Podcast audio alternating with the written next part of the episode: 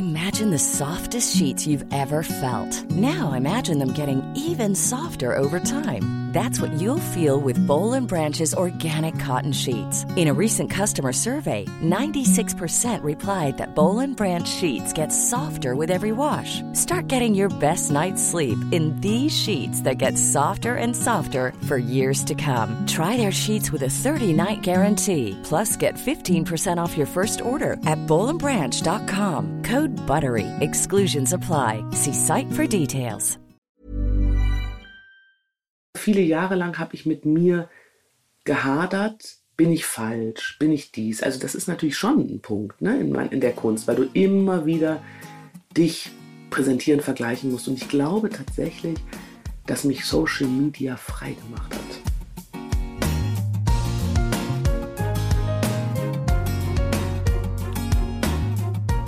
Klagen, lachen, klüger werden. Herzlich willkommen zu meinem Podcast Frauenstimmen. Frauenstimmen, das sind alle 14 Tage sonntags ermutigende Gespräche mit mutigen Frauen über das Loslassen und das Aufbrechen, das Verlieren, das Suchen und das Finden. Ich bin Ildiko van Kürti, ich bin heute leider etwas schnupfnasig und ich spreche heute mit Elena Uhlich. Elena ist Schauspielerin, Influencerin und Mutter von vier Kindern. Und sie ist eine wunderbare, warmherzige Person, der es gelingt, Menschen gut zu unterhalten, ihnen ein Lächeln zu entlocken und sie mit einem wohligen Gefühl in die Nacht, in den Tag oder ins Wochenende zu schicken. Elena hat sich befreit von dem Druck, schlank sein zu müssen, von der eigenen Erwartung, die Hauptrolle spielen zu müssen. Sie ist auf steinigen Umwegen schließlich dort angekommen, wo sie hingehört, bei sich selbst. Ich wünsche euch, liebe Zuhörerinnen, eine vergnügliche, nachdenkliche und entspannte Zeit mit Elena und mir. Und zum Schluss, das kann ich euch versprechen, werden wir alle zusammen eine ganze Menge sorgenlos. Oh, wie schön, deine Stimme zu hören. Immer wieder ein Wunder der Technik, oder? Ja, es ist verrückt, oder? Ich sag dir aber auch, Du bist, ich habe alle Podcasts abgesagt, aber zu dir habe ich gesagt, okay, das machen wir. Jetzt. Oh, ich freue mich so, ich freue mich so, deine Frauenstimme zu hören. Ah, oh, wie ja. schön. Du, wir haben uns das letzte Mal vor einem guten Jahr gesehen in Augsburg. Da standen wir zusammen auf der Bühne. Herrlich war's. Ach, das war, das war so wunderbar. Ein, ein, äh, ein Energieschauspiel war das in meiner Erinnerung. Und jetzt wollte ich dich fragen, aus, aus meiner Sicht hier aus der Ferne, hattest du ein wahnsinnig bewegtes Jahr mit, mit ganz viel, ähm, ja, irgendwie haben sich äh, aus meiner Sicht Weichen für dich neu gestellt oder vielleicht auch endlich wunschgemäß gestellt. Wie ist dein Jahresrückblick? War das ein Jahr mit Wendungen, mit wichtigen Wendungen? Ja, ich meine, die, die wichtigen Wendungen haben ja sozusagen 2020 angefangen, mhm. mit Corona beginnend. Ja, und auch jetzt sieht man, dass, also sagen wir mal so, 2021, da ging es ja dann richtig los, auch mit, ja. mit dem Social Media Bereich. Das ging ja 2020 los, 2021. Und jetzt das 22er Jahr war interessant, ob es sich hält. Ja. Weißt du, ob das, was ich mir wünsche und was ich mir daraus sozusagen erschlossen habe, ob das auch bleibt. Ja? ja.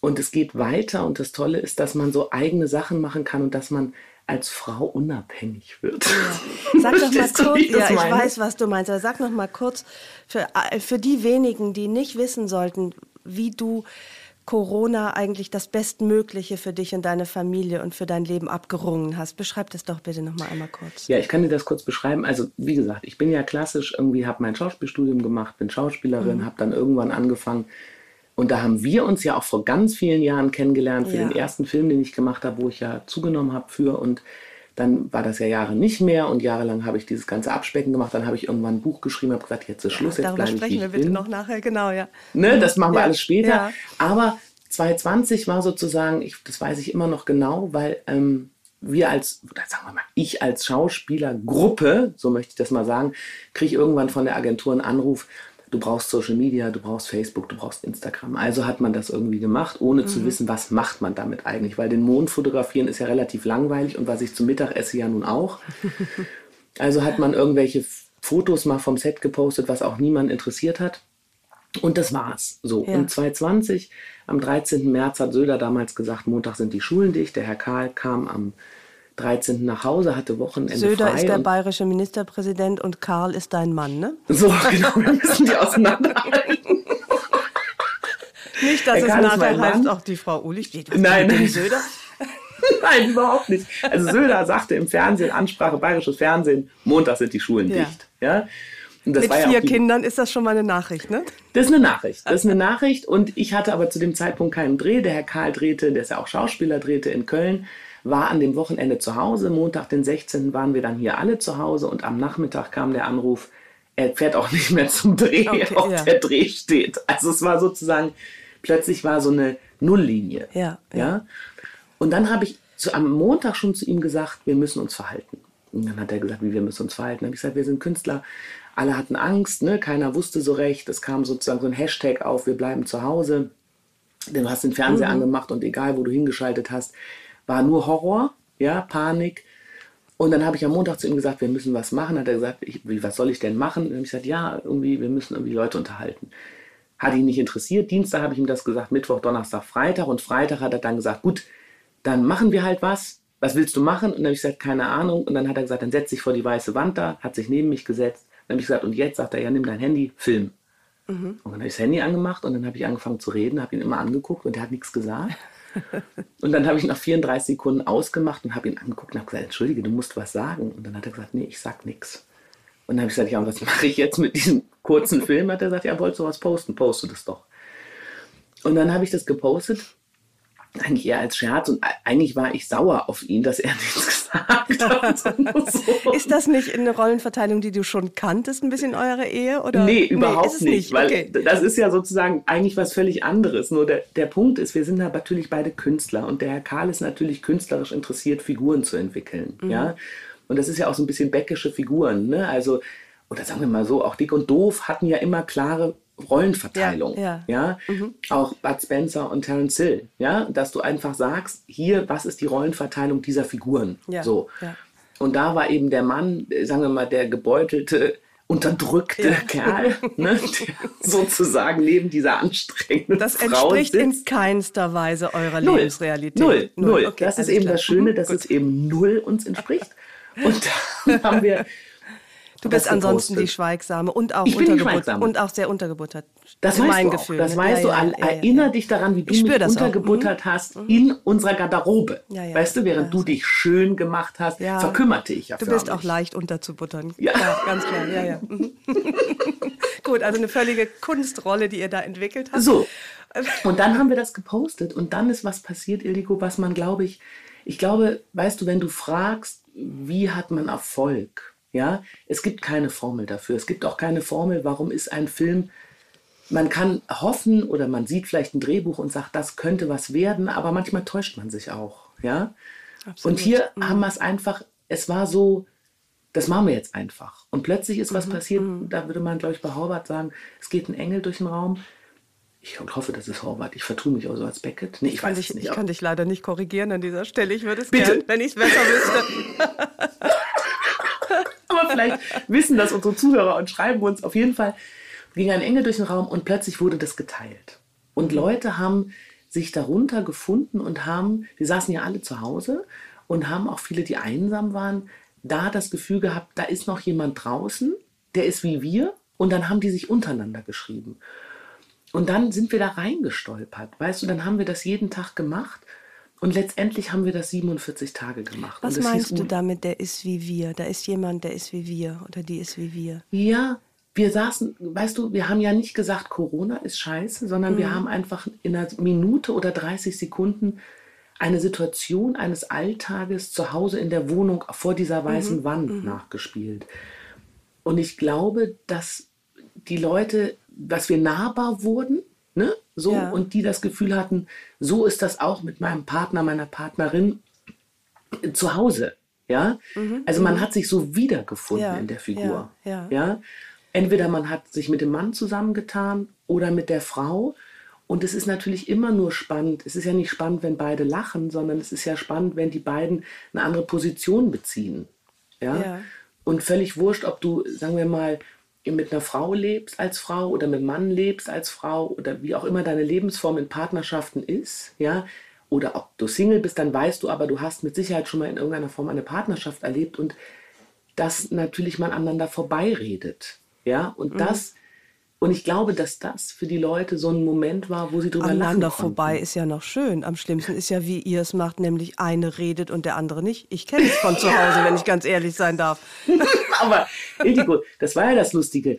Ich habe zwar geredet, aber in ihm, er, er war ja sozusagen der, mit dem du als Publikum dich verbündet hast. Ja, ja, ja. Stimmt. Weißt du, also du hast ja, ja sozusagen dieser schrecklichen Frau zu schreiben, was die, und hast mit ihm, also er hat ja sozusagen nicht einfach nur gesessen, die Augen zugemacht, sondern er hat ja sozusagen das Spiel dazu gemacht. Und du hast sozusagen dich auf, die meisten haben sich auf seine Position geschlagen, mm, ja, und mm, haben gedacht, ja. was macht diese Frau? Ja. Und die haben ja auch mhm. Petitionen mm. gegründet, rettet Herrn Karl und so. Also es, war ja, es wurde ja verrückt. So, und dann haben wir das 47 Tage gemacht und dann haben immer gesagt, wenn der Söder die Ausgangssperre kippt, also der bayerische Ministerpräsident, mhm. dann hören wir auf. Und der hat die nie gekippt, der hat die immer wieder verlängert. Ja. Das war gar nicht so geplant. Und dann war das aber, weißt du, wir haben stattgefunden als Künstler. Das ist auch spannend. Also mhm. wir waren ja, wir spielen, haben ja nie zusammen gespielt vorher, weil wir wie, also Schauspielerpaare sind ja oft Kassengift im deutschen Fernsehen, also die werden nicht zusammengenommen. Ach, tatsächlich, das wusste ich mhm. nicht. Also wir haben vor Jahren mal einen Film gespielt und dann zweimal in Filmen, wo wir aber nichts miteinander zu tun hatten. Ja? Was ja schade ist, weil wir sind, also bevor ich mit dem Herrn Karl zusammenkam, hatten wir mehrere, also haben wir uns immer verpasst in Filmen, aber Ach. waren auf gleichen Projekten. Und ja, dann hat einer ja. nicht gekonnt oder so. Und hinterher ja. war das praktisch nicht mehr Part des Deals, wo du so denkst, wie schade, weil wir können, ist doch eigentlich toll, wenn man gemeinsam auch spielen kann. Ja. Und das hat nie stattgefunden. Und dann hat, war durch die Social Media etwas, wir durften das selber machen. Mhm. Das Publikum hat es angenommen und wir haben gemerkt, wie gut wir miteinander spielen können. Ja. Weißt du, weil man sich natürlich gut kennt. Ich kann wahnsinnig gut improvisieren. So. Ja. Und der Karl kann wahnsinnig gut Regie auch führen und kann darauf reagieren. Also ich ja, meine, dahinter ja. den Kulissen, da ging es ja ab. Ne? Das ist ja nicht so, die Leute denken ja, wir setzen uns dahin, sagen da kurz mal eine Minute das mhm. auf, aber das waren ja teilweise vier Stunden Aufnahmen, um dieses Video ja. zu haben. Ah, ja. Also, mhm. und da, dann ist einfach etwas passiert, wo wir selber was gemacht haben. Und dann haben wir nach 47 Tagen aufgehört. Und er hat sich ja relativ, weißt du, der hat das Video dann gemacht und dann hat er gesagt, so, den Rest musste ich machen, das Posten mhm. und Tun. Das hat ihn ja mhm. null interessiert. Ja. Es war eine wahnsinnige Arbeit und dann hat er mich beschimpft, dass ich die ganze Zeit nur in Social Media hängen würde. Das so. war dann unvermittelt deine Arbeit geworden, in einer genau. Zeit, wo ihr ja keine Arbeit mehr hattet. Also ihr habt im Grunde weil ganz viele Fliegen mit einer Klappe geschlagen. Ne? Ihr habt die Leute unterhalten, ihr habt als Paar auf der Schauspielerebene zusammengefunden, ihr hattet Arbeit und daraus wurde ja dann auch ein ernstzunehmender Beruf, der sogar auch Geld einbrachte. Ja, ja, bis heute. Und das ja. Lustige ist, und auch die Kinder hatten ja was davon, mhm. weil wir mhm. haben natürlich pädagogisch, du bist ja auch Mutter, ne? Es wird mhm. nicht Fernsehen geschaut, jetzt haben wir Zeit für uns, jetzt spielen wir, ne? Jetzt machen wir Schule, weißt mhm, du so. Mhm. Und das war die Zeit, wo die Fernseh gucken durften. Okay. Wir mussten die ja verräumen. so. Ja, und die haben dann ja. täglich gefragt, wann nehmt ihr denn auf? Das war und die Screentime für die Kinder, ja. Ja, und dann hat man mhm. sich so entschuldigt, gesagt, wir brauchen noch eine halbe Stunde. Ja, ja, ja, das ist nicht schlimm, weißt du so. Und dann hat Söder die Ausgangssperre gekippt und dann haben wir aufgehört. Und dann war erstmal wieder so eine Nulllinie. Und plötzlich haben die Leute geschrieben, haben gesagt, hä? Wie? Ah, ja, Jetzt sind wir da, entertain us. Ja. Und damit hatte ich gar nicht gerechnet. Weißt du, es war eigentlich wirklich ein Projekt für diese Zeit. Ne? Das hat uns selber irgendwie über diese Zeit geholfen, weil wir auch nicht allein waren. Wir waren sichtbar, wir waren mhm, da, genau. wir konnten spielen. Ja. Wir haben gemerkt, draußen gibt es ganz viele Menschen, denen das gefällt. Also ihr habt auch euch unterhalten und vor der Lehre gerettet, die ja in manche äh, ja, bedrückt hat. Weil mhm. ich meine, du, du hast ja das Glück, du bist ja sozusagen Schriftstellerin. Ne? Du konntest natürlich, ich sag jetzt mal, wenn man diese erste Angst überwindet, dich vielleicht hinsetzen und das aufschreiben, weil du der Sprache und des mhm. Schreibens mächtig Absolut. bist. Ich hatte zu der Zeit ein Buch zu schreiben. Das war für mich, äh, ja, äh, tatsächlich, wie du sagst, das, äh, das konnte ich einfach weitermachen. Aber ihr habt natürlich einen genialen Weg gefunden, euren Beruf weiterzumachen. Ja, und das haben hm. natürlich ganz viele nicht. Weißt du, ja, weil ganz ja. viele waren wie atemlos. Ja, ne? Die standen einfach. Und das hat uns einfach, weil es wie ein Instrument, das musst du bespielen. Ja, hm. und du hast vielleicht gedacht, auch erst Panik, aber dann, das ist eine interessante Frage, dann gedacht, ach Mensch, ich muss gar nicht auf die einsame Insel, ne? weil ich mhm. werde von nichts mehr äh, abgelenkt. Selbst wenn ich raus vor die Tür gehe, ist auch nichts mehr auf. Also es, weißt, es kann nicht, es lenkt dich keiner mehr Absolut. von der Konzentration ab. Absolut, ja. Das hatte tatsächlich für meinen Beruf auch was Gutes. Ich meine, gut, ich hatte ja auch dann zwei Kinder zu Hause, die versorgt werden mussten. Und trotzdem habe ich diese äh, Isolation auf, tatsächlich auf eine gewisse Weise auch genossen, weil so wenig Ablenkung war und ich mich so leicht ablenken lasse. Also sobald, solange noch ein Laden auf ist, gehe ich eigentlich nicht arbeiten. So, genau. Und vor allem, und auch so Freunde, die auch nicht mehr kommen durften. Ja, also es findet, das stimmt. Es konnte auch keiner mehr sagen, mhm. wir kommen spontan vorbei. Ja, ja, weißt, es ja, war so, das stimmt. Das war wirklich auch was Tolles, auch muss ich sagen. Ja. Trotz allem Wahnsinn. Ja? Du hast ja, ich würde gerne deine Deine Ansichten über Social Media würden mich sehr interessieren. So wie du das beschreibst, bist du da ja relativ konzeptlos reingestolpert in diese Welt, die ja eigentlich in allererster Linie eine Welt des schönen Scheins ist. Und mhm. dass du den nicht bedienst, ist, war das eine Kalkulation? Nee, du, das, das, das, das kann ich gar nicht. Also weißt du, das ist auch gar nicht mein Ding plötzlich irgendwelche, ich habe das mal im Gag gemacht für irgendwas, aber dass ich plötzlich Schminkvideos anfange, ja, oder Mode präsentiere oder so einen schönen Schein. Ähm, weißt du, für mich ist es ja anders. Wenn ich drehe, rutsche ich ja in Rollen rein. Mhm. Dann gibt es Maskenbildnerin, dann gibt es irgendwie KostümbildnerInnen. Weißt du, da wird ja sozusagen aus dir ein Schein gemacht, eine Figur. Ja. ja? Und für mich war Social Media eher, ich bin ich. Und ich brauche keinen Filter, weil ich weiß ja, was geht, wenn ich arbeite. Weißt, kann man das versteht man das irgendwie. Also, weißt du, ich kann so sein, mhm. wie ich bin, weil ich weiß, wenn da irgendwie jemand kommt, verwandle ich mich ja ganz schnell in etwas, was ich gar nicht bin. Und deshalb habe ich sozusagen, wir haben zwar in den, in den, also wenn wir die Videos drehen, sind wir ja Figuren, ja. aber sozusagen alles das, was ich alleine mache, bin ich. Also sozusagen ist schon die Entertainerin in mir, mhm. ja. Mhm. Also ich sehe Social Media auch nicht, ähm, dass ich mich da weinend vor die Kamera setze. Ja, also das, das möchte ich. Das machst nicht. du nie. Du bist immer unterhaltsam, ja. aber du bist immer, abgesehen von deinen, äh, ich sag mal, professionellen Beiträgen, bist du ungeschminkt, äh, auch hat, hast jetzt oft nicht die allerschicksten Sachen an, wenn ich das vorsichtig und, und, freundlich formulieren darf. Und, ähm,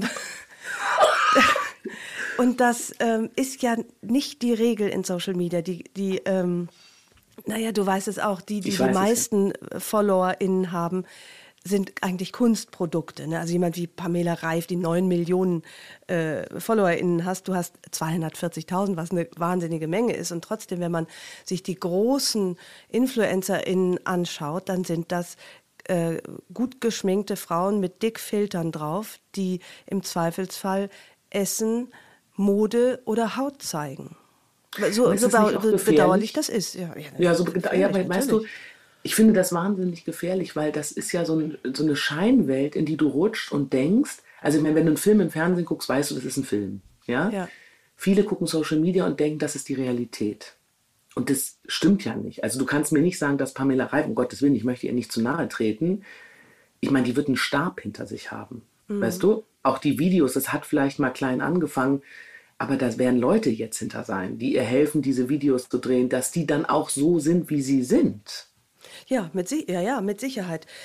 Ich, äh, ich frage mich nur dann, wie bewusst deine Entscheidung war, diese, diesen Weg nicht zu gehen. Weil ich, ich wage mal zu ja. behaupten, dass wenn du, äh, ich finde das ja toll, dass, was du machst, ich will das überhaupt nicht werten, die riesengroße Followerschaft über die Millionen kriegt man, glaube ich, bedauerlicherweise mit ähm, mehr Schminke und mehr Haut. Mehr Haut. Ich glaube, mehr Haut, Indiko. Ja. Aber ja. ich habe, also sagen wir mal so, Mode, privat, oder, mhm. ich weiß nicht, wie es dir geht, das würde, das würde mich jetzt interessieren. Schickst du deinem Partner privat äh, Bikini-Fotos? Nein. Ich auch nicht. Und ich habe das auch nie Ich schicke auch aus Urlauben meiner Familie Nein, nicht Bikini-Fotos. Nee. Höchstens Füße. Das Einzige, was ich nackt zeige, sind manchmal meine Füße am Strand. Ja, oder das wir rennen mal ja. ins Meer mhm. oder irgend ja. Ja, ja, ja. Aber äh, dieses, ich, das ist mir auch ein völliges Rätsel, wie Leute, ich meine, es ist ja wie ein Bierabend letztlich, mhm. sozusagen sich immer hinsetzen und dann die, ha also die dollsten, äh, sagen wir mal, Push-Up-BHs anziehen und dann so Fotos schicken. Es ist, das ist mir, das geht mir total ab. Also das, ich habe das nicht bewusst gemacht, sondern mhm. ich habe, ich bin auch nicht diese Frau, ja, weißt du? Und ja. ich wollte ja nicht, ich meine, irgendwann wird es ja auch lächerlich, ne? wenn ich dann mit 47 sage, äh, so, schaut mal, das hätte man natürlich machen können, aber weißt du, wie aufwendig das ist? Also was, was, mm, stell mal mm. vor, ich muss mich anderthalb Stunden hier in, die in den Ornat schmeißen, mm. ja, um mich zu schminken. Und interessanterweise hat meine Maskenbildnerin zu mir gesagt, weil ich gesagt habe, so wie, ne, diese, ich sage jetzt auch mal Kim Kardashian und sowas, ne? Ja. Und da sagt sie, das haben wir am Theater gelernt, so zu schminken. Also mhm. da, diese mhm. Form von Schminke, das sind ja Kunstfiguren, die erkennst du ja in Natura ja. eigentlich gar nicht. Das ist ja wirklich mhm. wie eine mhm. Maskerade. Das sind ja wirklich eine, eine Millimeterschicht. Ich habe mir dann auch mal so Videos angeguckt. Ich meine, die malen sich schwarze Balken ins Gesicht, mhm. dann weiße. Ja. Und dann wird das alles so eingelegt und dann werden die falschen Wimpern draufgeklebt und die Augenbrauen mit Schablonen und so das ist ja nicht, also das ist ja, das sind ja wirklich, das sind ja Theaterfiguren, die am Abend, dass du eben von der Reihe 15 noch ein Gesicht erkennst. Ja. Aber das ist nicht, nee, ich habe das nicht bewusst gemacht, ich habe einfach gedacht, ich bin wie ich bin und dazu habe ich auch keine Zeit. Mhm. Ja, und das ist auch nicht mein Ansatz. Also mein Ansatz ist nicht zu sagen, guck mal, ich bin 47 und sondern ich wollte einfach Menschen, also ich habe Menschen mit den Videos unterhalten und ich habe gedacht, wenn ich dazwischen die Stories mache und die mitnehme auf mein Leben, sagen wir mal, mein Leben in der Kunst, ja. dann sollen sie sehen, dass ich eben auch in der normalen Klamotte in den Zug steige und dann abends zeige ich ein Bild aus der Maske und sage, schau mal, jetzt so, gleich huhu und danach mhm. schminke ich mich aber schnell wieder ab. So.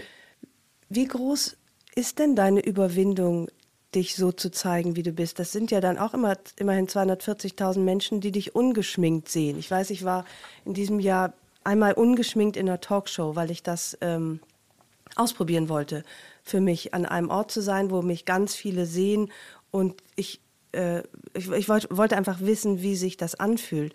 Und das war für mich äh, abgesehen davon, dass ich es als Statement gut fand, dass, dass mhm. Menschen mal drüber nachdenken, was mache ich eigentlich alles, um zu gefallen und wie weit gehe ich dabei manchmal vielleicht auch über das hinaus, was mir selber gefällt, habe ich mich wirklich nicht wohl gefühlt. Ich habe mich wie nackt gefühlt. Jede, jede Pore war zu sehen, jede Rötung, äh, jede, jede, jede, alles, was mir peinlich war, war, so, war nicht mehr verdeckt unter dem dicken, äh, unter, unter der dicken Schicht, die einen ja auch beschützt das äh, hat ist auch, du empfindest es gar nicht als mutig, oder? Dich, dich so mhm. ohne Filter zu zeigen. Warum nicht? Eligo, ich finde eher mutig von dir, dass du in eine Talkshow ungeschminkt gehst, weil das ist für mich, komischerweise, ich komme einfach aus der analogen Zeit. Ja? In dem Moment, wo ich, ich in eine Talkshow ja. gehe, wo da irgendwie fünf Kameraleute sind, wo da ein Licht geknallt wird, das dir einfach schwarz vor Augen wird, mhm. ja, da bin ich öffentlich das ist das Analoge. Ja. ja das ist Film, mhm. Fernsehen, Talkshow. Da bin ich geschminkt. Punkt um. Da werde ich fertig gemacht. Das ist für mich die Öffentlichkeit. Das Social Media ist für mich auf eine merkwürdige Weise nicht die Öffentlichkeit. Aber 240.000 Leute sind, das ist eine große Öffentlichkeit. Ja, aber die sind dir wohl gesonnen. Sind und die das? können dir ja auch was ja. schreiben und ich kann darauf antworten. Mhm. Und es ist ja nicht so, dass ich sie und das meine ich, es ist schon eine ganz große Öffentlichkeit, aber ich nehme sie ja, also das meinte ich vorhin, ich setze mich nicht heulend davor. Ne? Ich bleibe, ich mache keinen Filter drauf, ich bin wie ich bin. Ja. Aber ich nehme sie auf die guten Momente mit. Mhm, ja? Mhm. Oder das schon, weil ich weiß, dass es ja öffentlich ist. Und ich finde auch, weißt du, jeder hat ja, macht das ja an, weil er vielleicht von seinem Leben einen Moment entfliehen möchte. Und ich möchte nicht, dass dann jemand, der sagt, auf die Ulicht, die macht mir gute Laune, jetzt gucke ich mir das an und dann sitzt die Ulicht da und sagt, also heute habe ich mich so mit meinem Kind gestritten. Das, ja. das möchte ich nicht, weil das, das ist dann zu viel, sagen wir mal, privat mhm. und das haben sie ja selber zu Hause. Ja, wobei, du ja, ich verstehe, wobei meine Erfahrung ist, dass ich, ähm, ich gehe ein bisschen anders mit Social Media um, ähm, dass wann immer ich ich sozusagen diese die Schwächen zeigen, die mich auch die Schwächen zeige, die mich auch ausmachen, ohne ins Intime zu gehen, also zu sagen, mein Sohn ist gerade so und so drauf oder mein Mann hat mich deswegen genervt, das würde ich nicht. Aber meine persönlichen Ängste, Unzulänglichkeiten, ähm, ich habe mich gerade verabschiedet für ein paar Monate von Social Media, weil ich, weil ich nicht mehr konnte, weil ich, weil ich nicht mehr aufs Wesentliche fokussieren mich konnte. Ich habe gemerkt, mein ganzer Kopf ist voll mit Ablenkung. Und meine Erfahrung ist, dass, dass äh, meine Follower in das total schätzen, wenn sie merken, sie sind nicht allein äh, mit ihren Nöten. Äh, da ist jemand, den sie für prominent halten, die das aber ganz genauso empfindet. Die Seite bedienst du aber nicht, ganz bewusst mhm. nicht, ne? Nee, ganz bewusst nicht, ja. aber nicht, mhm, mhm. weil ich einfach ähm, komischerweise finde ich, das hat da nicht so, ich habe auch schon nichts zu suchen. Ich habe schon, also für mich, ja, ne, ich habe ja, auch schon mal gesagt, ähm, nun mache ich aber auch viel mehr als du grundsätzlich absolut, auf Social Media. Absolut, ja, ja, ne? klar, ja. Und dann jetzt auch noch, also dann finde ich eher, ich mache etwas auf, wo ich, sagen wir mal, ein Format, wo ich sage, lasst uns über Ängste sprechen. Ich spreche auch über Ängste, mhm. aber ich probiere sozusagen, wenn ich über Ängste spreche, ich habe ja ganz oft das Gefühl, in dem Moment, das ist ja auch bei der Therapie so, in dem Moment, wo du hingehst, hast du schon 50 Prozent der Therapie geschafft, weil du jetzt drüber ja. redest, mhm. weißt mhm. du? Ja. Und dann kann ich drüber reden und mit denen drüber reden, aber ich, also, da, also das würde mir, also jetzt nehmen wir mal an, ich streite mich zu Hause, mhm. das kommt ja vor. Dann das Handy zu nehmen und zu sagen, ich habe mich gerade so gestritten, nee, weiß ja, nicht, wie es ja, weitergeht. Ja. Mhm. Das ist irgendwie voyeuristisch und gehört nicht dahin. Ja, ja, das empfinde ich genauso. Mhm, mh. Dass du dich hinsetzt und sagst, das ist nochmal was anderes und sagst, ich verabschiede mich von Social Media, das kann mir auch irgendwann bei mir passieren, theoretisch, und sagen, ich bin gerade überfordert, mhm. ich kann gerade nicht, ja, ähm, wie gehen wir damit um? Punkt, ja.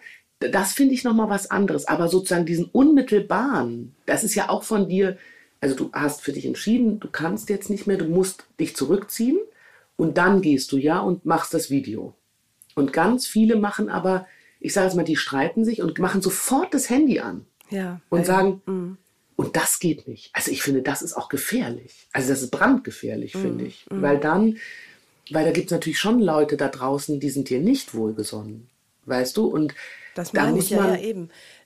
und das muss man auch den Kindern erklären. Ne? Social Media ist eine Öffentlichkeit, aber es sind nicht alles deine Freunde da draußen. Mm, mm. So, und, und du kannst es, aber ich finde schon, du musst die Sachen schon überlegt machen. Nicht, dass es äh, Absolut. Äh, gespielt ist, aber du weißt, was ich meine. Ne? Mm, also, mm.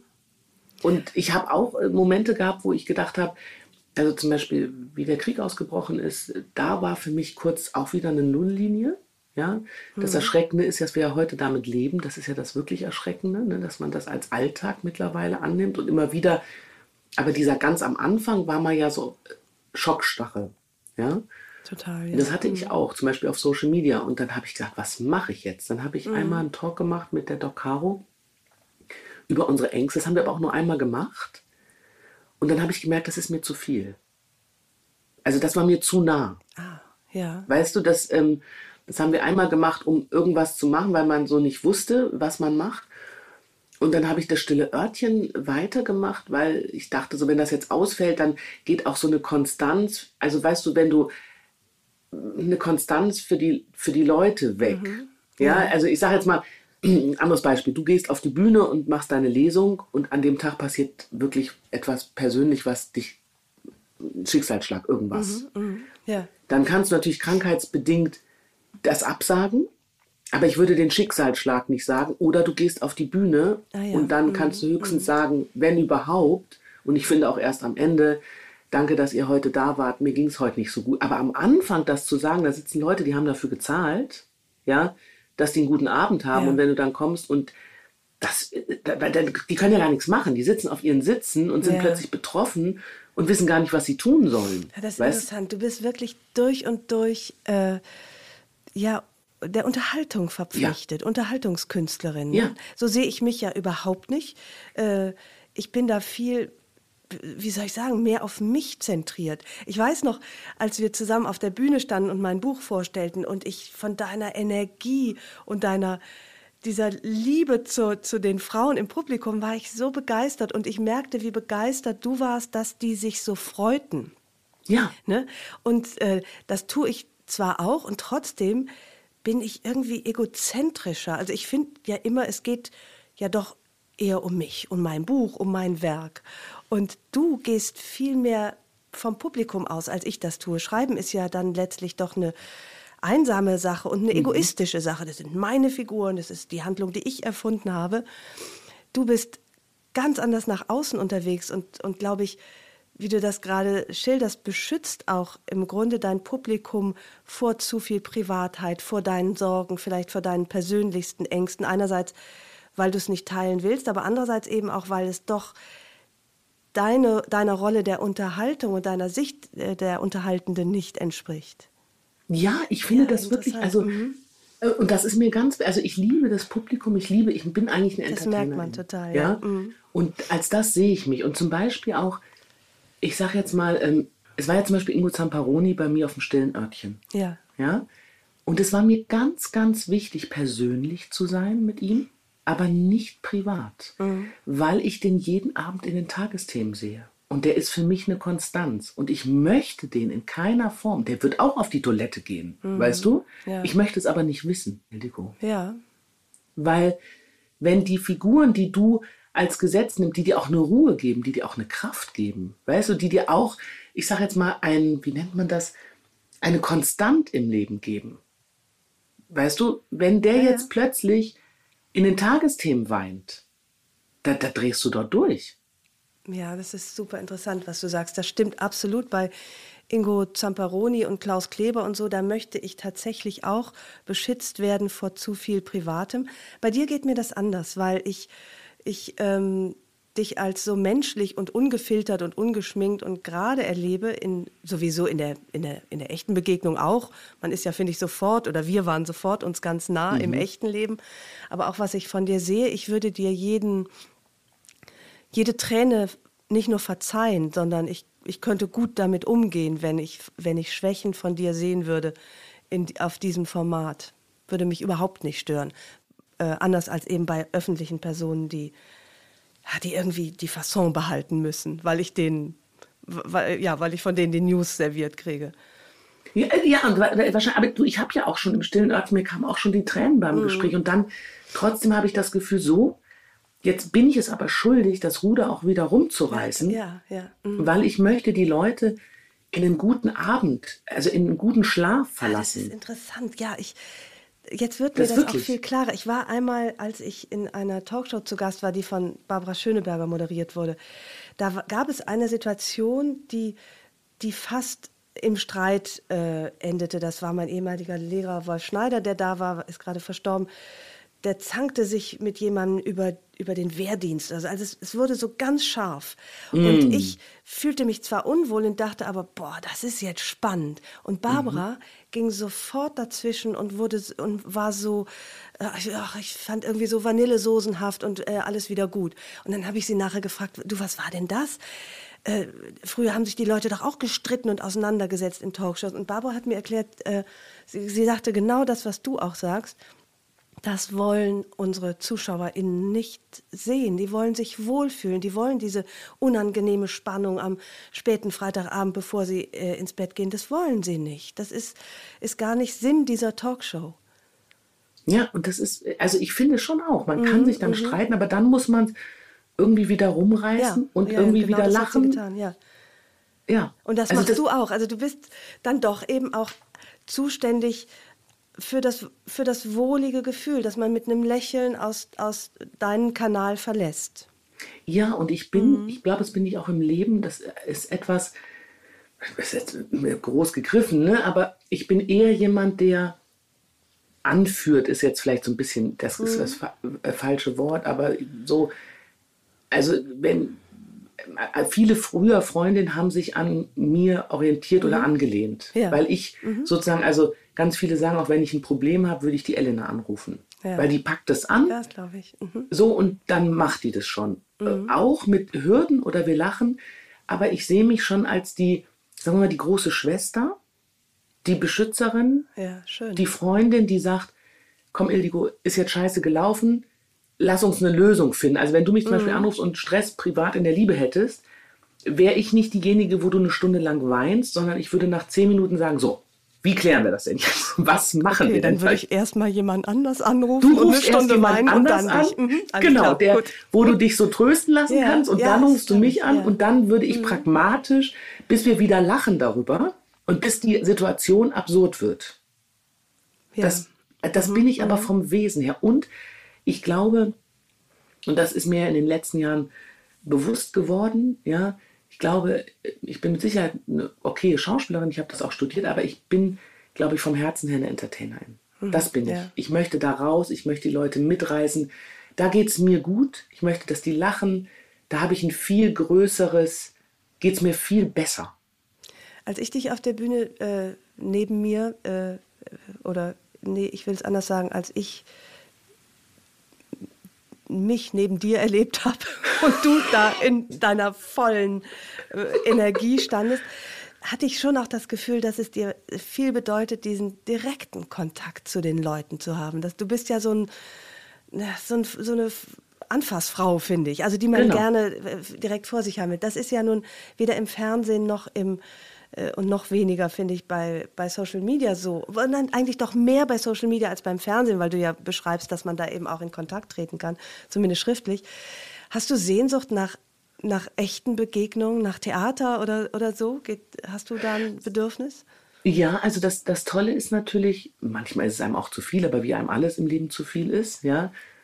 Ich mache das ja für die Menschen, mhm. ja. Und ich rede gerne mit Menschen. Und letztlich ziehe ich natürlich auch aus Menschen ähm, Figuren, ja, mhm. und sehe Situationen und ein Leben.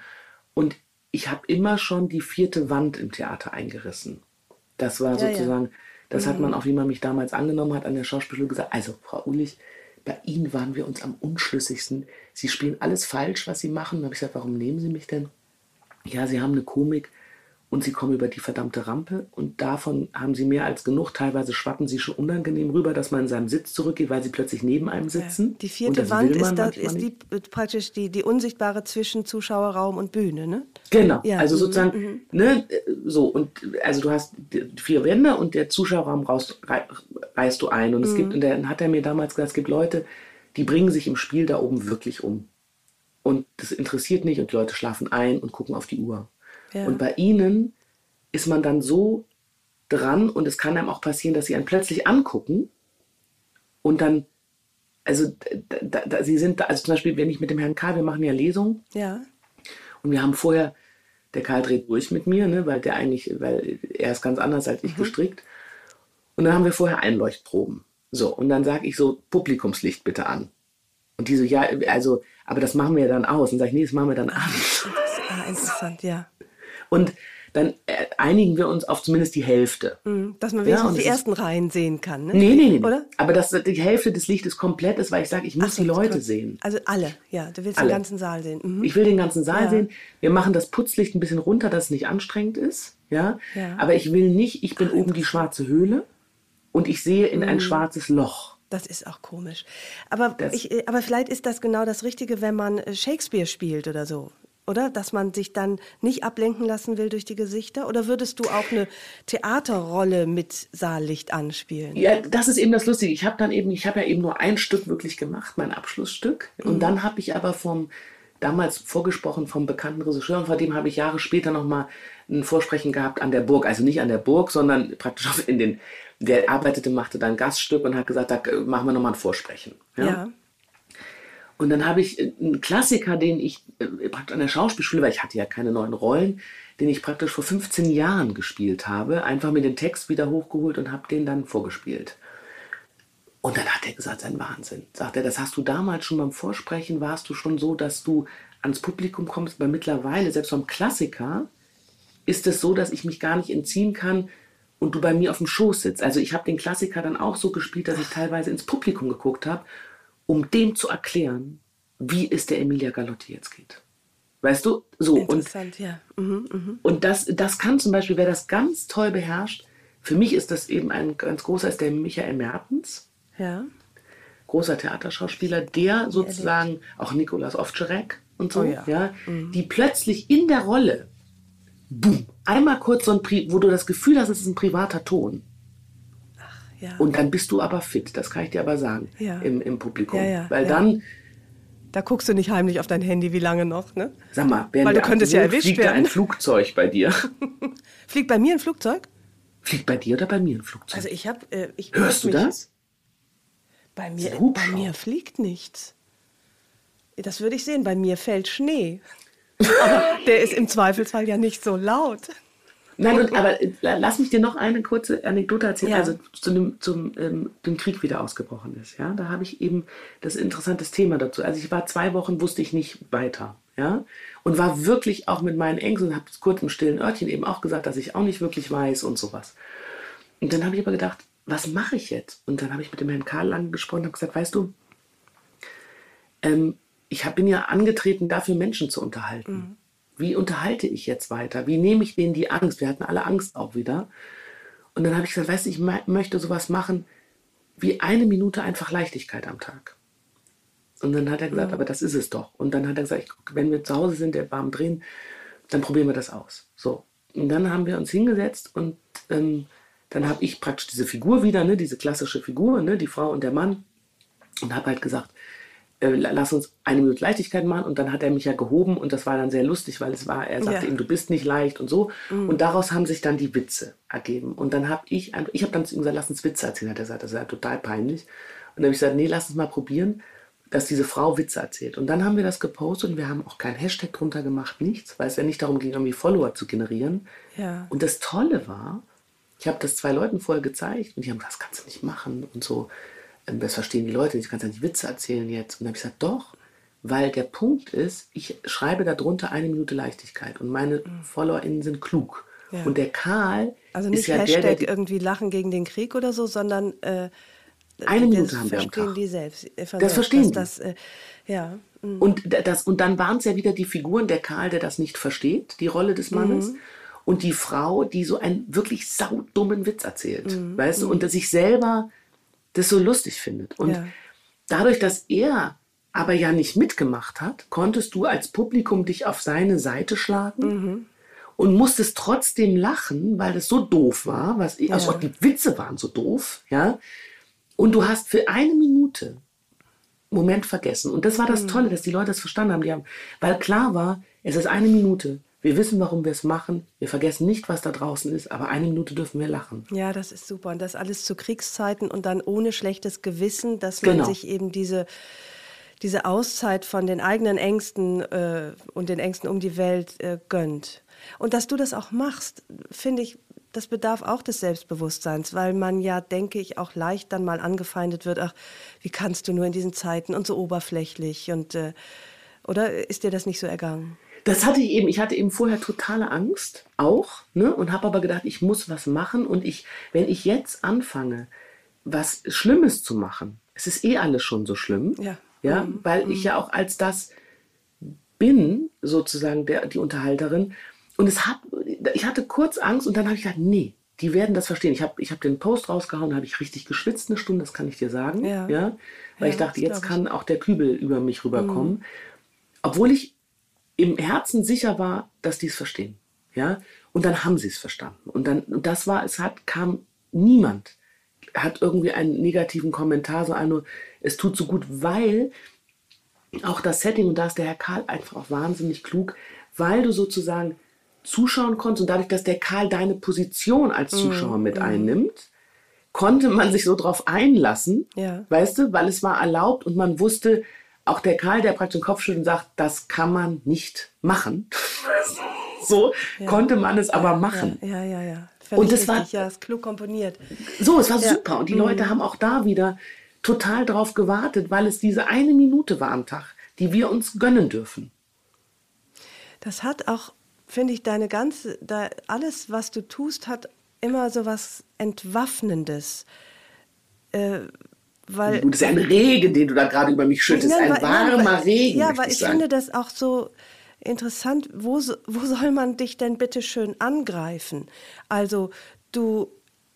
äh, Bist du jemals angegriffen worden? Wenn Ja. ja, wo? Wo, wo sind denn die Stellen, wo du äh, verletzbar bist und wo du vielleicht auch verletzt worden bist?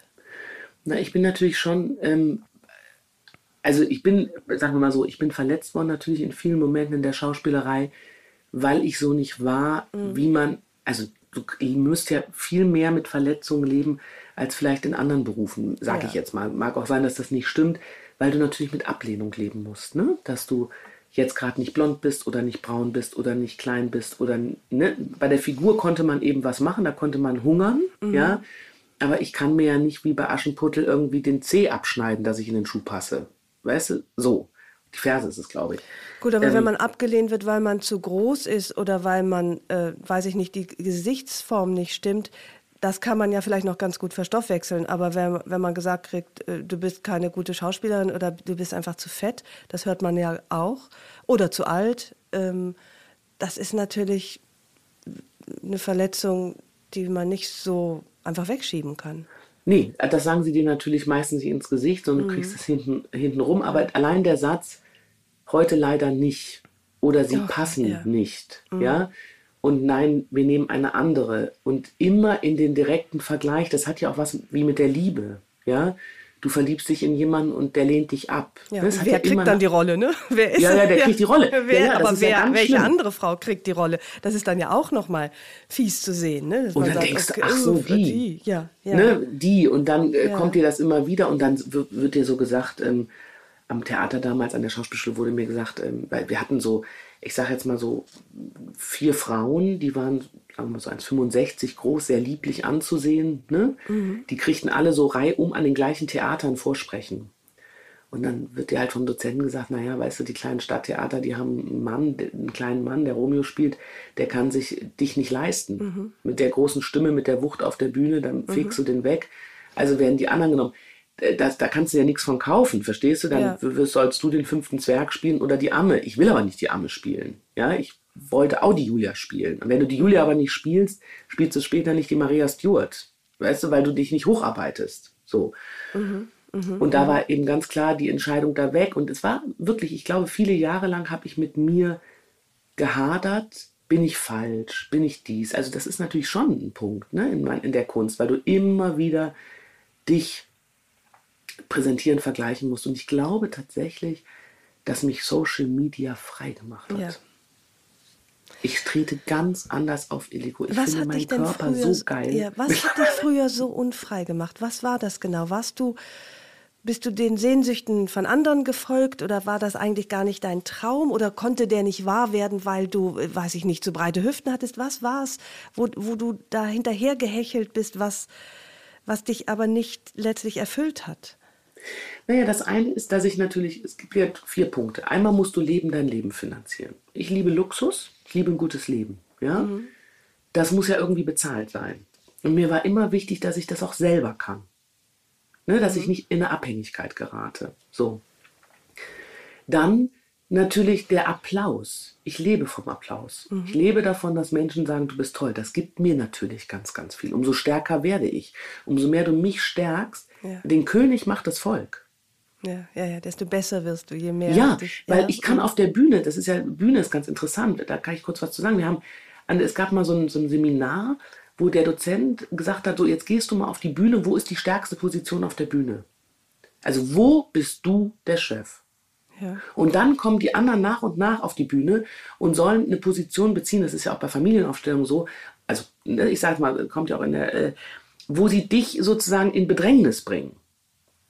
Und äh, mhm. wirklich, und es ist wirklich so, auch beim Theater, im Film, den König, du kannst ihn zwar behaupten, aber wenn die anderen das nicht mitspielen, bist du nicht die Königin. Mhm. Das kannst du ja. gar nicht sein. Also wenn ich da stehe und sage, ähm, hört alle auf mich und alle drehen sich weg, mhm. dann bin ich ja eine schwache Figur. Das heißt, die anderen müssen spielen, oh, mein, meine Herrscherin, und anders ja. geht es nicht. Und das, und diese Anerkennung, also sozusagen dieses Spielen wollen, ja, da sein zu wollen, dass man einen Job kriegt, dass andere sagen, wir brauchen die Ulich, weil nur mit der wird die Rolle so. Und ja. wenn das immer, wenn du das, das heißt, da bin ich jahrelang hinterher geeiert und habe immer probiert, jemand anders zu sein, um das zu kriegen. Ich wollte auch diese Rollen spielen. Ich wollte die Julia spielen. Das ist, mhm. ist ja wie die Königin, ne? Das ist die Hauptrolle. Ja. Und ich habe die nicht gespielt. Weil ich dann irgendwie die Arme spielen soll. So. Und das, und das wolltest du nicht. Du wolltest dich nicht fügen. Nee. Ich, in die Erwartungen allem, anderer. Nein, und ich wollte auch mhm. die Hauptrolle spielen. Ja. Genauso wie in der Liebe. Ich wollte jemanden treffen, für den ich die Hauptrolle bin. Also für den ich die Liebe bin. Mal mehr, mal weniger, aber der an meiner Seite bleibt und mich nicht verlässt, weil nach links und rechts nur drei andere Mädels laufen. War das früher auch anders? Warst du sowohl beruflich als auch privat nicht, noch nicht in deiner Hauptrolle angekommen? Ja, lange. Echt? Risiko, ganz lange.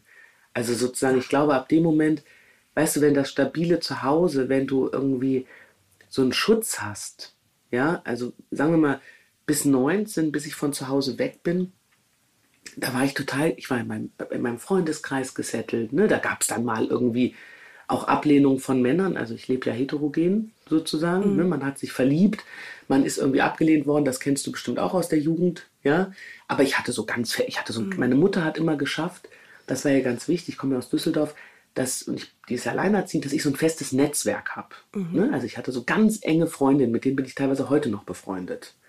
Und die haben dich aufgefangen. Also da waren Menschen, die lieben sich gegenseitig. Ja. Und da konnte man auch die ersten lieben, dass ein Männer irgendwie verschmähen, verknusen, weil man diese Freundin hatte. Absolut, ja. So, und ja, dann, stimmt. Mhm.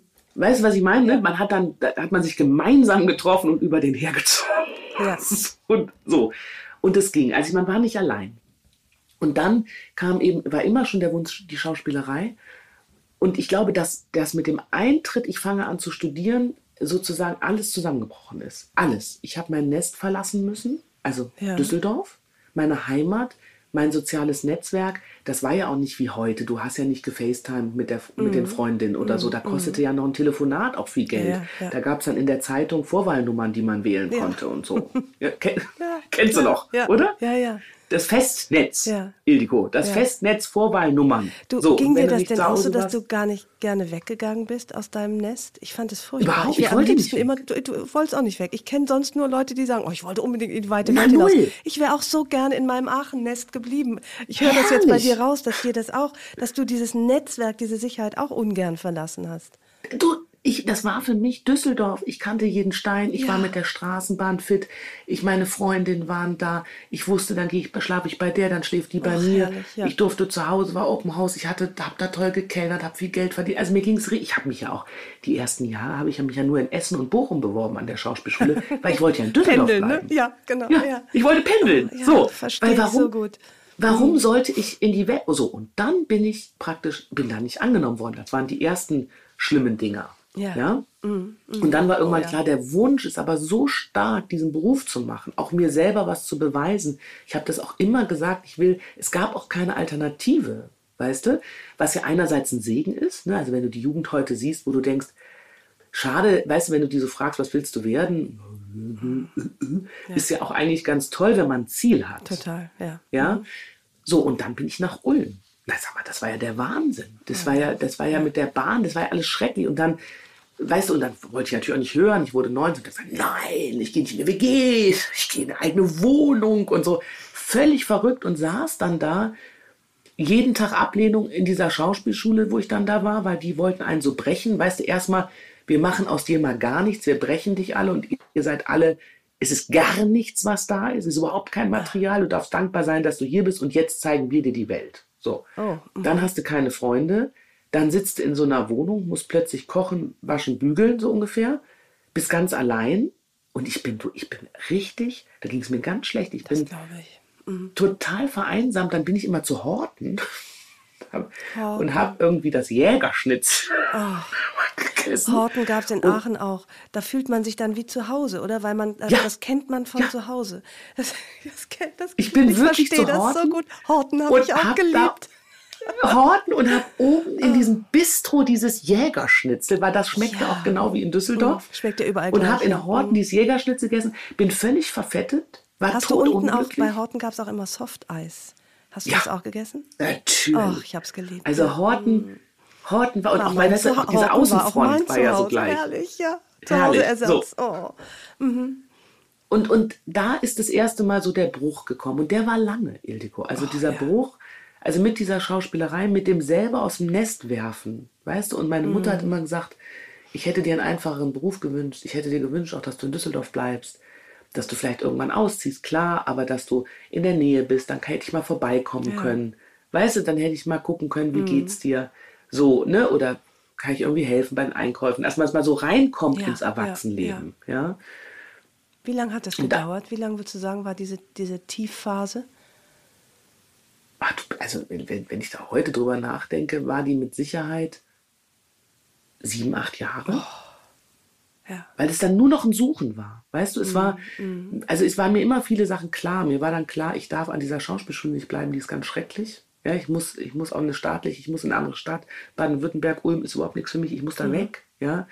Da, solche Sachen waren mir klar. Ja, und dann, aber mit dem Wissen, meine Oma und meine Mutter zahlen dieses Studium, meine Mutter ist extra auf 40 Stunden, damit die mein Studium zahlen kann. Weißt du, ich kann die nicht enttäuschen. Also da waren dann so, mhm. kamen so Drucksachen und dann immer wieder diese Ablehnung und also das war das und selber nicht wissen, wer ist man und wo geht man hin, ja und ich habe dann ganz toll, ich habe ähm, meine beste Freundin, ähm, die auch mal mit bei dir beim Essen war, ja, die habe ich ja heute noch, die habe ich da kennengelernt. Also wir beide haben dann uns so zusammengetan, sozusagen unsere Abnabelung von zu Hause, aber trotzdem wieder so einen Halt zu finden, ne? weil die anderen Freundinnen oder sozusagen mein, mein Netzwerk aus Düsseldorf, die haben ja auch ganz andere Sachen gemacht. Weißt, dann habe ich plötzlich Schauspiel angefangen, dann hat sie da eine halbe Gehirnwäsche bei dieser Schauspielschule. Ja. Und dann konntest du auch mit deinen Freundinnen, die, die, Alten, die eigentlich an deiner Seite waren, die haben ja gar nicht verstanden, was machst mhm. du da. Und man hatte ja das Gefühl, man muss mit den Künstlern zusammen sein. Man muss okay. den ganzen Tag über irgendwelche Stücke reden und äh, fürchterlich. Ja. Weißt du? Ja, und dann hat es das hat ganz lange gedauert. Dann war ich in Berlin auch an der Schauspielschule. Das habe ich ja dann geschafft an die staatliche aufgenommen zu werden. Und auch da mhm. musstest du dann immer kämpfen. Da war dann der Ost-West-Konflikt noch, weißt du, so mhm. ähm, äh, auch schwierig, auch vier Jahre Kampf und dann trotzdem nicht die, diese Theater, die ich dann irgendwie wollte. Und dann zu entscheiden, ich mache Film, dann hieß es, man hat dich umsonst ausgebildet. Das war alles sehr, oh. sehr lange. Ich glaube wirklich, und dann immer die Suche nach der Liebe, auch schrecklich ich glaube, mit der Begegnung. Warst du da auch auf dem falschen Weg oft? Ja, noch, schrecklich. Ja. Also auch auf der Suche, aber nicht, noch nicht wissend, was du eigentlich suchst. Nee, mhm. und, und mir ständig Leute suchen, die dich eigentlich gar nicht wollen. Ach. Ja, die dich auch wieder ablehnen, um daran zu wachsen. Ich ja, yes. um daran zu wachsen und dich unabhängig zu machen, dich frei zu machen Ach, ja. fürs reine Spiel. Weißt du? Ach, was für ein Quatsch. Letztlich ist es doch im Grunde ein wahnsinnig steiniger, langer Umweg zu dir selbst wieder zurückzufinden, dann, oder? Genau. Genau, und das hat lang gedauert. Und dann, ja. und ich glaube, mit dem Kennenlernen, also trotzdem in mir drin, kennst du das, dann blühte immer so ein Pflänzchen, dass du so ein paar Sachen wusstest. Weißt du, ich weiß dann, ich habe in Karlsruhe Vorsprechen gehabt und die wollten mich unbedingt haben. Und ich habe schon gedacht, ah, ich bin mir nicht sicher mit der Stadt.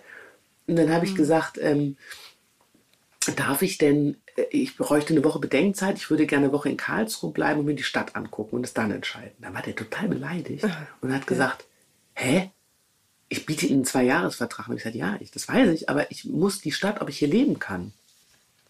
Und dann hat er gesagt, Sie haben bis morgen die Entscheidung und äh, ja. fertig. Und dann habe ich gedacht, und dann habe ich abgesagt. Dann habe ich gesagt, wenn Ach, Sie nicht so, dann, dann, ja. dann komme ich nicht. Und das war aber dann, mhm. weißt du, einerseits war ich so stark, ne, weil ich wusste, äh, weißt du, ich bin ja auch nach Berlin wollte ich ja nicht, sondern die Schule hat mich genommen. Also ich bin mhm. auch Ulm wollte ich nicht. Und ja. ich hatte so das Gefühl, ich muss doch irgendwie leben wieder. Ich muss doch wieder was finden, ja. Und ich muss doch gucken, ob das geht. Und nicht nur für diesen Beruf leben. Dann werde ich unglücklich. Dann kann ich auch nichts spielen. Und dann habe ich dann heroisch gesagt, ich sage das ab. Und trotzdem bin ich ja dann in so ein Loch gefallen. Ja. Weißt du, weil, mhm. weil, weil so stark bin ich dann ja auch nicht. Nach außen war ich stark, aber nach innen war ich das verletzliche Pflänzchen, die dann gedacht hat, oh scheiße, jetzt habe ich mir alles verbaut und, und so und ja, und nur weil man etwas Falsches ablehnt, heißt es ja nicht, dass man das Richtige gefunden hat. Man bleibt ja auf Na, der. Suche, ne? Mhm. Ja, null. Ja. Ich, war, ich hatte dann gar nichts. Ja. Verstehst du? Du sagst mhm. was ab und hast aber nichts anderes. Mhm. mhm. Weißt du so? Und das ist, ähm, ja, wie wenn, wenn du was schreibst und plötzlich sagt der Verlag dir, also eine ganz falsche Richtung. Mhm. Weißt du? Und du sagst so, ja, mhm. super, äh, ja. Äh, aber das ist mein, also ganz schwierig. Und wie ist es dir gelungen, dann deinen eigenen Weg zu finden? Weil das ist ja eine Frage, finde ich, die alle bewegt. Die bewegt mich bis heute oder ich frage mich das bis heute. Wo ist der eigene Weg? Und kannst du das nochmal schildern? Wie hat ich, er sich dir aufgetan? Edigo, ich weiß es nicht. Ich glaube, ich suche ihn auch nach wie vor und ich bin immer auf der Suche. Ich bin Künstler, ja. Es läuft etwas hervorragend und du überlegst schon das nächste. Ich weiß nicht, wie das bei dir ist. Du gibst das Buch ab, atmest kurz durch und hast dann wieder den Drang, wo ist das nächste? Oder hast du das nicht? Ah, ich brauche schon, ich brauche wirklich Zwischenräume. Und die müssen auch relativ groß sein, weil ich, ich muss mich erst sammeln, ich muss das Gefühl ablegen, äh, ich kann gar nichts, jetzt ist für immer vorbei, mir fällt wie, nie wieder ein neues Buch ein. Das muss ich auskosten eine Zeit lang und dann kann ich loslegen. Ich hab, bin nicht, glaube ich, so getrieben wie du. du. Du brauchst immer sofort das Nächste, ne? Nee, nicht sofort, aber ich bin natürlich getrieben, ähm, natürlich auch von, also die Freiberuflichkeit, das bist du ja auch, ne? Selbst und ständig, selbstständig. Ich bin natürlich getrieben davon, unser Leben Selbstzuständig, zu hast du, glaube ich, gerade aus Versehen gesagt. Das ist ein super Wort, ne? Selbstzuständig. Ich bin auch selbstzuständig. selbstzuständig. Ja, ja? Mhm. selbstzuständig und selbstzuständig. Das heißt, ähm, ich habe, weißt du, was, ich habe leider, also es gab nicht den Hit bis jetzt, ja, wo ich gesagt habe, da ist jetzt erstmal auch so ein Batzen Geld da, der mich frei macht. Ja, ja. Ne? Oder ich habe damit so ein paar Schäfchen ins Trockene gebracht. Ja? Ich glaube, dann wäre ich ruhiger. Also sozusagen, es ist bei mir auch im Background, um Gottes Willen mögen meine Verwandten lange leben, aber es ist auch niemand da, der dann, wenn er stirbt, Ja. wo hier so ein ganzer Sorglosigkeit Regen hinterlassen wird. Ja, ja. so, ja. ne, das Ja. Landgut in sonst wie und so, weißt du, und das Dreifamilienhaus in München. Ja, Ja? Das heißt, man muss das irgendwie selber alles schaffen. Und ähm, das habe ich, glaube ich, von meiner Oma. Meine Oma hatte wahnsinnig Angst zu verarmen. Wahnsinnige Angst. Ja. Die hat natürlich den Krieg miterlebt, die ist, Gott hab sie selig, die ist tot, die war Ärztin, ganz toll, ja. Und der Mann hat eben damals, irgendwie in den 50ern gab es dann, ging dann irgendwann auf, dass man in die Altersversorgung gekommen wäre, ja, in die gesetzliche, für die Ärzte auch. Und dann hat er gesagt, das brauchen wir nicht, wir machen das alles selber. Und zwei Jahre später ist der gestorben meine Oma war zu alt, da reinzukommen. Ja. So. Und dann hat die praktisch Zeit ihres Lebens, auch wie ich sie kennengelernt habe, und die war ganz toll, hat sie immer gespart. Geld gespart für die Altersversorgung. ja. Und die ist letztlich gestorben und hatte vielleicht noch 5000 Euro. Weißt du, und diese Angst, die wollte es immer selber schaffen und, und nicht dem Staat oder ihren Kindern auf den Schultern liegen. Ja? Und die hatte wirklich gut gespart. Und dann zu sehen, wie das so weg, wie das so weg ist nachher ja. das hat mich und das hat mich natürlich geprägt, auch Ängste geprägt, Mhm, ja. Und ähm, dieses, äh, da war eben auch nichts, weißt du, die haben alle durch den Krieg alles verloren und alles irgendwelchen Stiftungen vermacht, die die was gehabt hätten, Ja. ja. Deshalb muss man das so selbst machen und diese Selbstständigkeit, selbstständig, das ist schwierig und Mhm. deshalb bin ich, glaube ich, viel mehr getrieben noch, ja. Ähm, also äh, du, sagen wir mal so, ich weiß jetzt auch nicht über deine finanzielle, es geht mich auch nichts an, aber du hast ja trotzdem auch Sachen geschrieben, die gut gelaufen sind. Weißt du, du bist Ja, ja, keine Autorin und Journalistin, die auch immer gucken muss, wie kann sie morgen noch das Brötchen kaufen. Absolut. Auch- ich kann mir das leisten, diese Zwischenräume auch. äh, Also dieses lange Durchatmen kann ich mir leisten, weil natürlich ein Buch auch besser bezahlt wird als, äh, äh, als ein äh, als deine Auftritte im, im, äh, in Social Media. Das muss natürlich So. ständig kommen. Ne? Das, äh, das, ich kann, ja, genau. Ich verdiene mir praktisch die Atempausen. Ich Ja, möchte und du noch, hast es. ja. Und du, du bist natürlich groß, du bist eine großartige Autorin, hast auch, und das braucht man ja auch, der Engel geht durch den Raum. Der ist bei Mhm. dir irgendwann durch den Raum gegangen und seitdem wirst du immer toller und immer freier, weil du eine Freiheit auch hast. Und Ja, aber das muss er immer wieder, ne? Vor, das, das ist so wirklich ein schöner Begriff. Der Engel muss immer wieder durch den Raum gehen, vor jedem Buch. Und wenn er nicht kommt, dann kann ich nicht loslegen. Ich bin jetzt gerade in der Phase, wo ich längst schreiben müsste und ich warte aber noch auf den Engel. Ich weiß, dass der kommt, äh, aber ich kann es manchmal auch nicht forcieren. Manchmal brauche ich einfach längere Atempausen, um auch dieser, die- diesem, dieser, diesem Engel der Kreativität sozusagen die Türen zu öffnen. Und in so einer Phase bin ich gerade. Ich warte, denke so, jetzt komm aber mal, Engelchen. Jetzt aber Und Zeit, Ja, es wird wirklich Zeit. Du, ich möchte noch mal, weil das mich so interessiert, die Hauptrolle in deinem Leben. Du hast äh, das kurz angedeutet, dass, dass du eigentlich viel zu lange in, in ungeliebten Nebenrollen unterwegs warst und dann im Grunde Social Media dich befreit hat, aber auch dein Abschied von der, äh, und ich sage das in ganz dicken Anführungsstrichen, der guten Figur. Äh, Kannst du das nochmal beschreiben, diesen Weg der Befreiung? Ja, also sagen wir, befreit von der guten Figur habe ich mich ja sozusagen 2015, ja, um zu sagen, jetzt ist mein Körper, wie er ist, sozusagen. Und ich lasse ihn, ich lasse ihn in Ruhe. Ja, das heißt nicht, dass ich nicht spazieren gehe und eine Bewegung gut finde. Mhm. Ja, aber ich sitze nicht in Käfigen öffentlich auf der Leopoldstraße auf Trittbändern und schaue draußen zu. Ja, ähm, ich jogge nicht, ich mache keinen Sport im Sinne von Sport. Ja. Ja, ich gehe gerne mal schwimmen oder so, aber nicht mit so jetzt muss ich aber wieder was tun.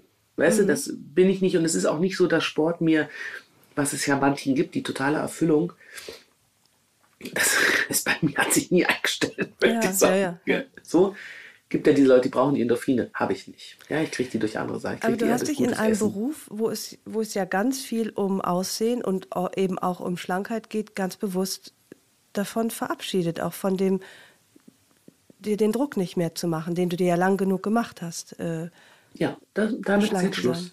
Habe ich keine Lust mehr drauf. Ja. War ein langer Weg, und auch zu mhm. dem Zeitpunkt war ich kurz vor 40. Ne? Das ist ja, das ist ja nicht, das hat ja lang gedauert. Mhm. Und natürlich auch, das darfst du nicht vergessen, ich habe einen Mann an meiner Seite, der mich liebt. Mal mehr, mal weniger, aber ich mhm. würde sagen grundsätzlich. Aber jedenfalls nicht wegen deiner äh, dünneren oder dickeren Figur weniger oder mehr liebt. Nee. Dar damit hat es schon mal nichts zu, tun. Damit hat nichts ja. zu tun, obwohl der natürlich auch, Ildiko, man lernt sich ja irgendwann kennen zu einem gewissen Ist-Zeitpunkt. Ja? Mhm. Und das mag man auch. Weißt du, in das verliebt man sich auch in das Bild. Und jetzt altert man zusammen und die Sachen verändern sich. Ja? ja. Und er sagt natürlich schon, ähm, es gab mit Sicherheit eine Zeit in meinem Leben, da war ich so ein bisschen tantenhaft. Weißt du, so wo man sich selbst verliert. Äh, ah, ja. mhm. Da hatten wir auch Probleme. Also nicht, dass er gesagt hat, du musst jetzt abnehmen oder sowas, aber man hatte so eine Art von, man verliert seine eigene Attraktivität. Und das hat, glaube ich, nichts mit den Kilos zu tun. Aber die verliert Sonst, man doch, weil man sich selbst nicht attraktiv findet. Genau. Oder? Du findest mhm. dich selbst nicht mehr attraktiv. Mhm. Das war auch so nach den letzten zwei Geburten. Ich wurde wirklich zu so einem Muttertier. Mhm. Weißt du, die ja. sonst, äh, also ich habe mich verloren für einen Moment. Ja, und oder war das einfach die Zeit des Muttertierseins? Was nee. ja auch in Ordnung ist? Nee, war es nicht. Es nee, war, weil bei äh, den anderen beiden Kindern war es das nicht. Mhm. Also das war so ein, das war wie so ein ich glaube, da, da hat sowas in mir gekämpft. Also weißt du, dieses, ich will nicht mehr die Diäten mitmachen, ich will das nicht mehr machen, ich kriege die Rollenangebote nicht. Mhm. Ja, also so, weil, weil, das meine ich eben. Du kannst ja noch so viel anrufen und Leuten auf den Sack gehen. Wenn die dir die Rolle nicht geben, geben sie dir die Rolle nicht. Und du, dann, ist halt immer die Frage, was machst du? Was mach, du warst immer abhängig, immer in so einer. Ja. Also man war nicht, man konnte nicht selber und ich bin auch keine Off-Theaterspielerin und sowas. Ne? Also mhm. das ist ja nun auch nicht mein Weg. Ja. Und und dann, ich glaube, das hat, war ein Prozess über mehrere Jahre, der sozusagen die erste Befreiung mit dem Buch, dann irgendwie das zu schreiben und zu sehen, da kommt eine Anerkennung zurück, dann auf die du Bühne meinst zu das gehen. Buch ähm, über Mein Gewicht über, und ich. Mein Gewicht und ich, ja, genau. Mhm. Das, ne, das mhm. war ja so ein, ähm, die Bücher danach waren ja so, weil der Verlag ja noch ein Buch hätte. Mhm. Aber das war ja? richtig dir, für dich ein Befreiungsschlag. Genau, das mein ah, Gewicht ja. und ich waren mhm. befreit. Ich würde mich ja nicht als Schriftstellerin sehen, Ildiko, sondern das habe ich, das war ein Befreiungsschlag. Ah, da habe ich so gesagt, ja. so bäm, jetzt machen wir das mal. Ja? ja. Das hat mir total gut getan, weil ich auch eine Aufgabe hatte. Es gibt ja nichts Schlimmeres, als zu Hause zu sitzen und zu warten, dass der Anruf kommt. Für den Beruf. Mhm. Und so gern ich Mutter bin, ich liebe meinen Beruf, da bin ich genauso mhm. gern. Und mhm. das, da, gut, dann wird einem vielleicht vorgeworfen, man ist Rabenmutter, diese Themen kennst du auch, ja, mhm. wo man denkt, warum? Weil ich beides liebe und das ist ja absurd, ja. Mhm. So, und, und aber also dann war der Befreiungsschlag, dann war der durch, dann hat man immer, wurde man eingeladen, äh, stehen Sie noch zu Ihrer Figur, aber trotzdem hast du nicht viel gedreht. Was heißt, dann war der durch? Das geht mir zu schnell, weil ich bis heute äh, keinen Frieden gefunden habe, egal ob ich gerade schlank bin oder nicht so schlank. Nee, nicht mit mir, der Befreiungsschlag, sondern dann war der durch in der Branche. Ja. Verstehst du, es gab so einen Hype, das Buch kam raus, mhm. dann wurdest du durch Talkshows eingeladen, dann war das so ein bisschen, oh, oh, oh, Body Positivity, da tut eine Frau und so, mhm. ne, Frau Ulich, genau diese Fragen, haben sie nicht Angst, haben sie nicht, wie denken sie denn und so. Und plötzlich war so eine Nulllinie wieder mhm. und ich habe auch gar keinen Job gehabt. Ja. ja. so dann ist natürlich auch schwierig, der Moment, darüber nachzudenken, ob das in Ordnung ist. Ja. Weißt du? Das heißt, du hattest dich befreit, du würdest nicht mehr dich in einen falschen, für dich falschen Körper hungern, um die für dich falschen Rollen zu kriegen, aber die richtigen Rollen hattest du immer noch nicht. Nee. Trotz des richtigen Körpers, des, in dem nee. du dich nun wohl und mit dem du dich versöhnt hattest. Genau, mit dem mhm. ich mich mhm. versöhnt hatte. Und, mhm. ähm, und eben auch nach wie vor, Ildiko, außen Menschen entscheiden, ob sie dir eine Rolle geben oder ja. nicht. So, und mhm. bis heute ist es so, und es ist auch, mittlerweile habe ich meinen Frieden, ich spiele nicht die Hauptrollen. Eigentlich nicht. Ich spiele gerne ähm, den Extra. Also mhm. nicht den Extra als Statist, sondern den Extra, der sozusagen mit Wumms kommt oder nicht mit Wumms kommt, aber eine große, sagen wir mal, die große Nebenrolle. Ja. Oder die große zweite Geige. Ja. Weil möglicherweise irgendwelche Leute eben mich nicht in der Hauptrolle sehen. Und das musst du akzeptieren lernen. Und das ist ganz, ganz schwierig. Ja. Und, und vielleicht, also weißt du, es gibt dann immer die Sätze, man müsste mal, man könnte mal, dann hat vielleicht einer den Wunsch zu sagen, also das, das stimmt so nicht. Ich habe dieses Jahr, ähm, bin ich eingesprungen ins Zimmer mit Stall, da bin ich die Hauptrolle mhm. sozusagen. Aber es ist ja auch nicht so, dass das für mich entwickelt wurde. Weißt du, sondern ja. ich bin eingesprungen, ich war da und ich konnte. Weißt du, was ich meine? Mm, mm. Und ich hoffe, dass das Publikum das annimmt, weil natürlich diese Rolle nicht auf dich geschrieben wurde. Ne? Die wurde für jemand anders konzipiert, die das auch lange gespielt hat. Ja, das wird man sehen. Aber, aber warte, ich, muss, ich hing da noch hinterher. Was für ein harter Satz, oder? Nach so vielen Jahren, wo du diesen Beruf so geliebt hast und dich auch so verbogen und so gequält hast, dann zu sagen, ich bin einfach nicht die Hauptrolle, ich bin nicht die Julia. Das geht, kommt jetzt so leicht von deinen Lippen, aber das ist doch Tut das noch weh, dieses Eingeständnis? Nun bin ich auch zu alt, Julia zu spielen. also, mhm. nee, es, ähm, kennst du sowas nicht? Also, vielleicht in Momenten, wenn du es zulässt, aber eigentlich, ich glaube, es ist ganz wichtig, dass wir irgendwann lernen zu sagen, ich bin einfach 1,77 groß. Ja, das stimmt. Weißt du, mhm.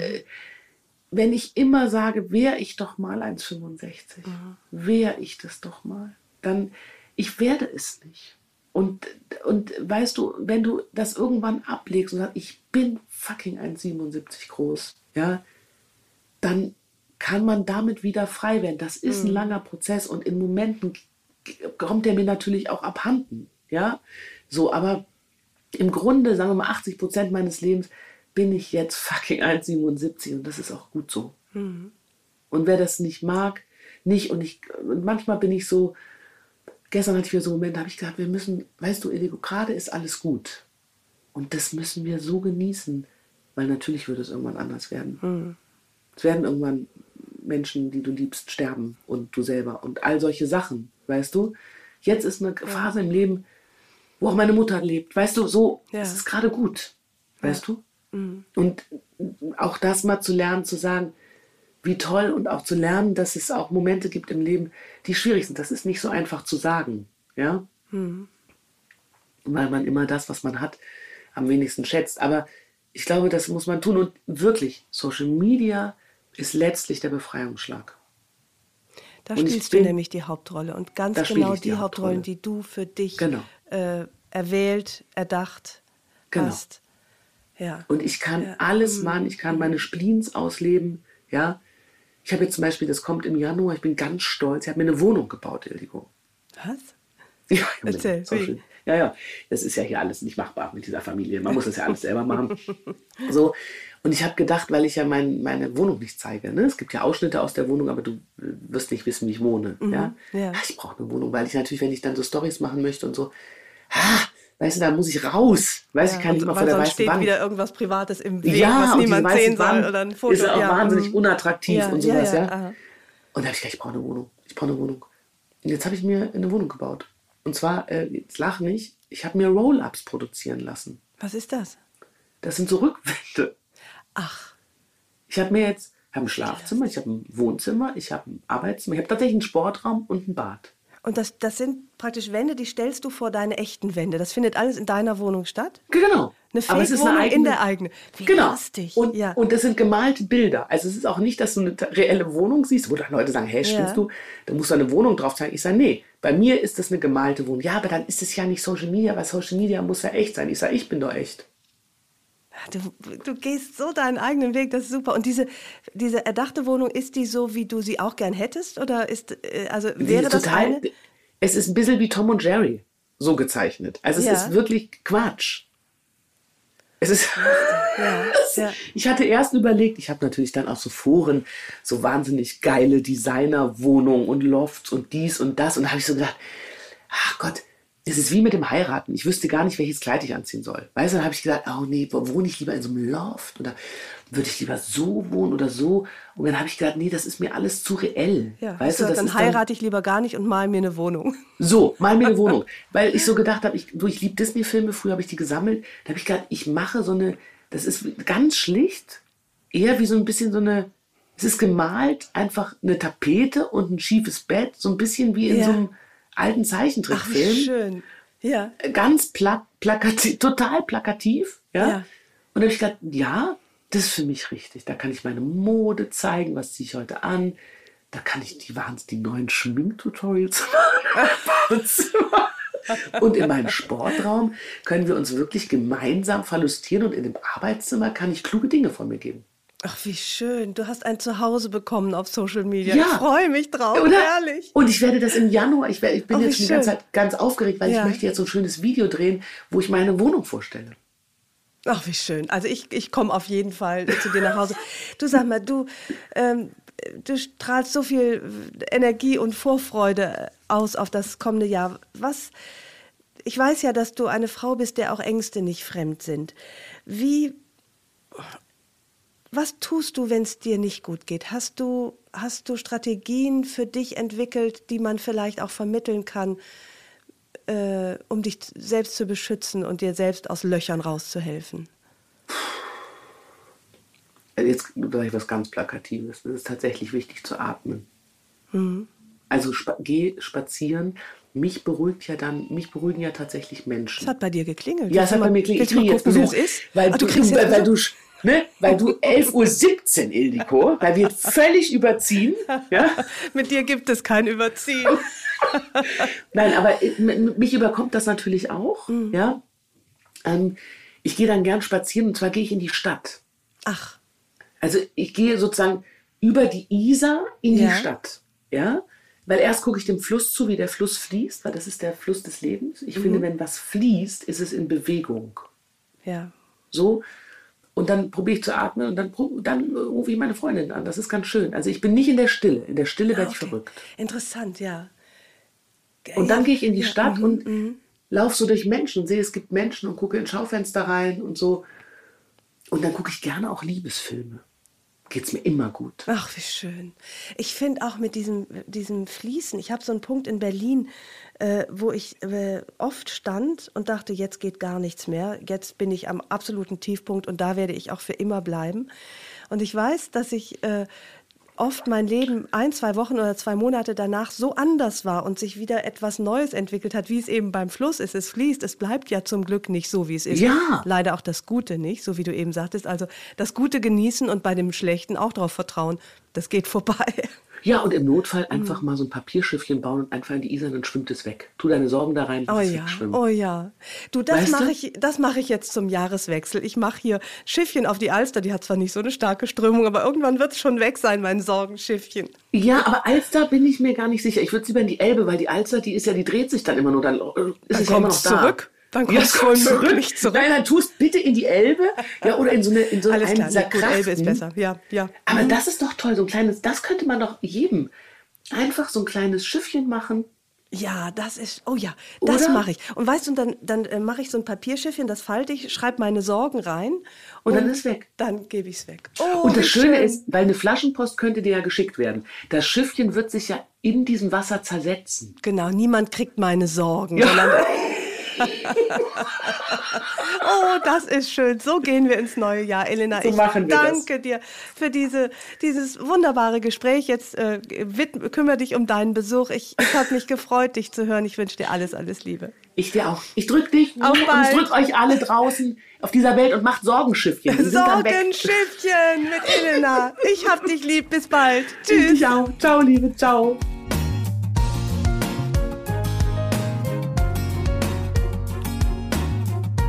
Herzlichen Dank fürs Zuhören. Die nächste Episode von Frauenstimmen hört ihr hier in zwei Wochen. Vielleicht mögt ihr die Frauenstimmen abonnieren, dann verpasst ihr keine neue Folge. Und wenn euch mein Podcast gefällt, dann würde ich mich sehr freuen, wenn ihr ihn weiterempfehlen und mit ein paar Sternen bewerten würdet. Ich freue mich auf ein Wiederhören und grüße euch herzlich, wo auch immer ihr seid. Eure Ildiko.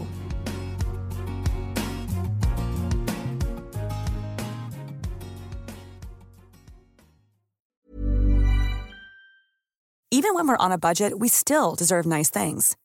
Quince is a place to scoop up stunning high-end goods for 50 to 80% less than similar brands. They have buttery soft cashmere sweaters starting at $50, luxurious Italian leather bags, and so much more. Plus, Quince only works with factories that use safe, ethical, and responsible manufacturing. Get the high-end goods you'll love without the high price tag with Quince. Go to quince.com/style for free shipping and 365 day returns.